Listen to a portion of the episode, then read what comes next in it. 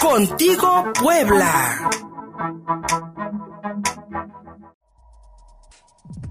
Entrevista. Agradecemos mucho este enlace telefónico con el senador por el Movimiento de Regeneración Nacional, Alejandro Armenta Mier, quien, pues bueno, hace unos días con el inicio, el inicio de clases virtuales, clases a distancia, eh, para pues prácticamente todas, todas, todos y las, las y los estudiantes de nuestro país, pues eh, ha habido un mensaje de reconocimiento para el esfuerzo que están haciendo docentes, estudiantes, padres de familia en este ejercicio inédito, senador Alejandro Armenta, para regresar a las clases, y no perder el ciclo escolar como pues en otras naciones debido a la pandemia. Senador, muy buenos días. Buenos días, Luis Fernando, gracias. Producción, a tu audiencia, excelente día. Senador, pues bueno, un esfuerzo inédito, decíamos al principio, de tanto de los maestros, maestras, como de nuestros propios estudiantes y, pues también de muchas madres y padres de familia que están pues apoyando a sus, a sus hijos en esta tarea nada fácil de tomar clases a distancia, senador. Así es, y hay que reconocer a los padres de familia, a los alumnos, 30 millones de niñas y de niños de el nivel básico, secundaria, bachillerato, están haciendo este esfuerzo. Hay que decir también que México, a diferencia de otros países que decidieron cerrar las puertas, no iniciar el ciclo escolar hasta que pasara el COVID, en México se asumió como una oportunidad ante la pandemia para informar con nuevas materias, para que se apliquen hoy materias de nutrición, de alimentación sana, de hábitos salubres, de reactivación física. Y esto es muy importante, Luis Fernando, porque la otra pandemia, la pandemia de la obesidad, la pandemia de los azúcares, la pandemia de el abuso en el consumo de refrescos, eh, ha lacerado la población enormemente. Ya lo hemos platicado. Así es que hay que reconocer también a los medios de comunicación porque en 22 lenguas originarias se están traduciendo las clases eh, gracias a la radio, gracias a la televisión privada y pública, también se realiza un esfuerzo y debo decir que más de dos millones, más de dos millones de maestras y de maestros en todo el país están dando seguimiento a las clases. Así es que es un esfuerzo inédito, aprovechemos este nuevo ciclo escolar para eh, adquirir conocimientos eh, salubres, conocimientos sobre nutrición, para eh, enfrentar con acierto esto que estamos viviendo y que en breve, al tener la vacuna, podremos estar con mayor certeza reactivando, realizando todas las actividades económicas que necesitamos. Senador Alejandro Armenta, hay noticias buenas, por ejemplo, la, organización de, la, de las, eh, Organización Mundial de la Salud hablaba de una de una baja en el número de contagios y de, personas fallecidas, lamentablemente en, en, todo el orbe debido al COVID-19. Sin embargo, pues vemos que lamentablemente no vamos a poder regresar a, aquella antigua normalidad, este, tan, de manera tan fácil. Está se está previendo desde el Congreso de la Unión, eh, sobre todo todo ahora que se discute la ley de ingresos y el presupuesto de ingresos para el 2021, este, eh, generar más apoyos, sobre todo para la educación, en caso de que nuestros alumnos tengan que mantener estas clases a distancia? Sí, desde luego. Sí, y se están haciendo eh, cosas importantes. Primero, eh, ya tenemos un nuevo etiquetado para que la, la población, los consumidores sepan qué estamos comiendo, qué estamos bebiendo. Segundo, eh, estamos analizando toda, y se está haciendo toda una campaña de difusión sobre la prevención, y eso tiene que ver con la Secretaría de Educación Pública. Tercero, eh, para nosotros no es tan importante, y así lo dejamos en claro, las iniciativas que hemos presentado no buscan cobrar más impuestos a las refresqueras o a las empresas que producen alimentos con altos contenidos de grasas saturadas, que desarrollan enfermedades eh, producto de la obesidad. Lo que queremos es que cambien sus fórmulas, estamos en eso. Si ellos cambian sus fórmulas para que sus productos sean más sanos, menos dañinos en el consumo, vamos a avanzar sin tener que establecer cargas impositivas. Y eh, cuarto, lo fundamental será para nosotros que estas nuevas materias de higiene, de hábitos salubres, de eh, activación física, nos permitan contar con una infraestructura adecuada para ello. Por eso el presupuesto está orientado para este año a salud, educación, alimentación, infraestructura eh, eh, para el sector primario, secundario y terciario de la economía. Así es que estos son los temas centrales que ya estamos analizando, esta semana iniciamos, y la próxima, que arranca el periodo, el día domingo iniciamos el periodo ordinario, y este, estos serán los temas centrales, Luis Fernando.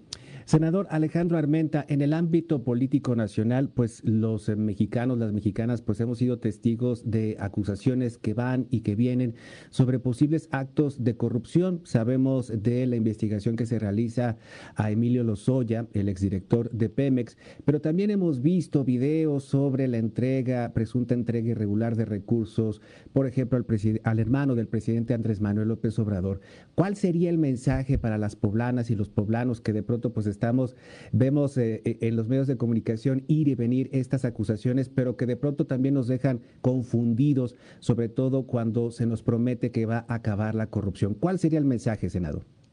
Que estamos en una ruta para que exista cero impunidad.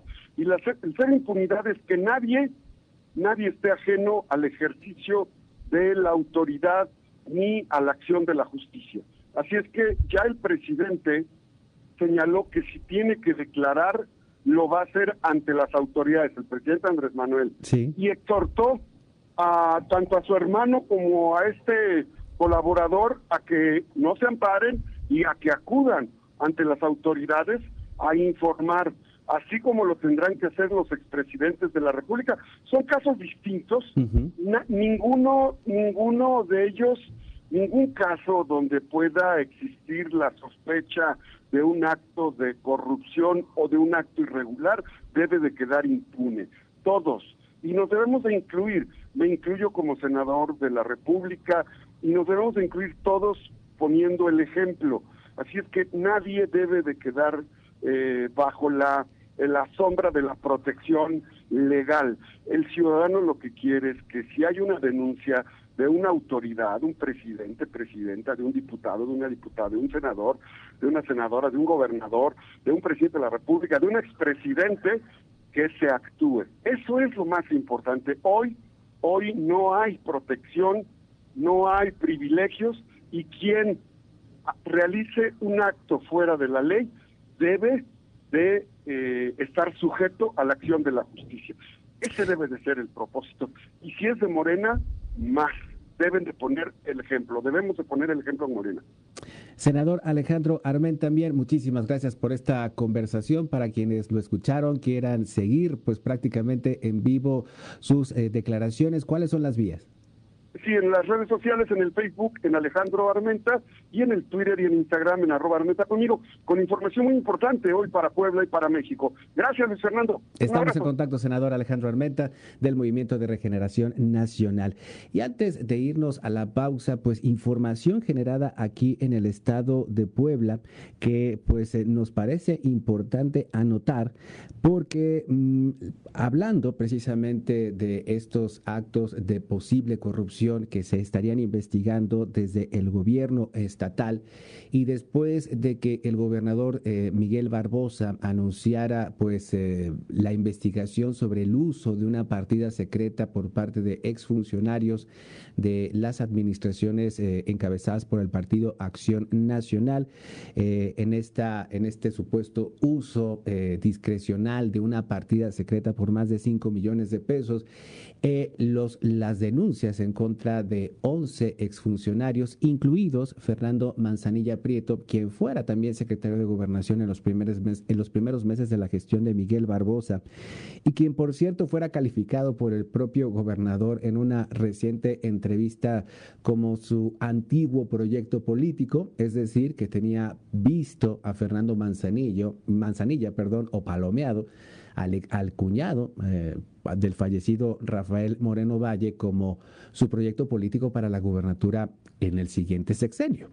Y eh, pues bueno, lo que revela Fernando Manzanilla es que estos 5 millones de pesos que habrían sido, utilizados perdón, eh, durante la transición de la gubernatura interina entre Guillermo Pacheco Pulido y Miguel Barbosa, pues se destinó de esos 5 millones de pesos se destinaron 1.5 millones de pesos para el encuentro de líderes de la izquierda latinoamericana, entre ellos expresidentes eh, como Lula da Silva de Brasil o, este, o el expresidente Rafael Correa de Ecuador o quien incluso en ese momento pues este estaba recién salido de la presidencia de Bolivia Evo Morales en julio del 2019 y de acuerdo con el portal e-consulta pues se habrían entregado estos 1.5 millones de pesos a este famoso Congreso Progresista del cual salió o nació el llamado Grupo Puebla de estos líderes latinoamericanos de la izquierda de la izquierda continental o sudamericana eh, eh, en, en específico y a un encuentro que se realizó aquí en la ciudad de Puebla y al cual también asistieron, por ejemplo, Cuauhtémoc Cárdenas, Jade Kolpolemsky o René Bejarano. René Bejarano, pues eh, de tan mala de tan mala reputación ahora que hablamos de videos.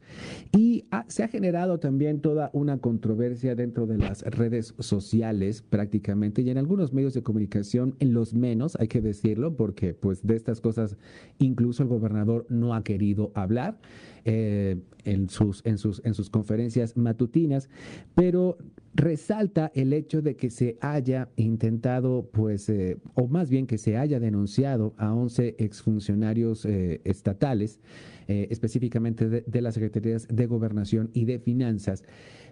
Cuando ese dinero, de ese dinero, pues hay hasta recibos que son publicados, por ejemplo, en el portal de Consulte, que fueron recibidos por el actual secretario de Gobernación, David Méndez Márquez.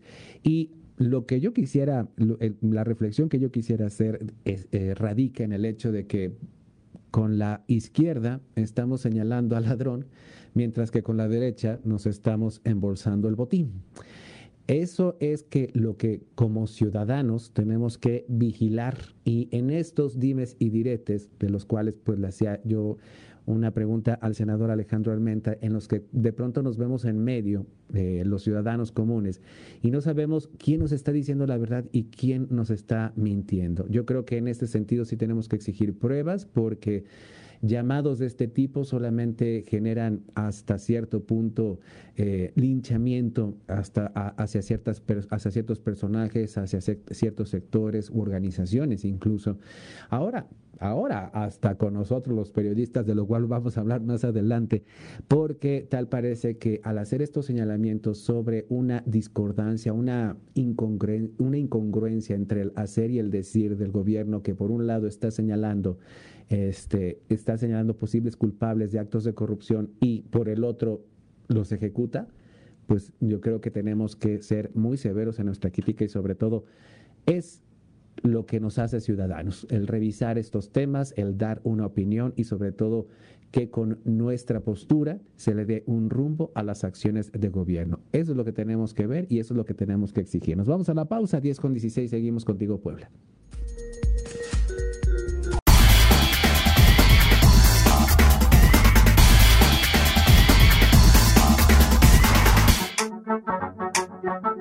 Contigo Puebla.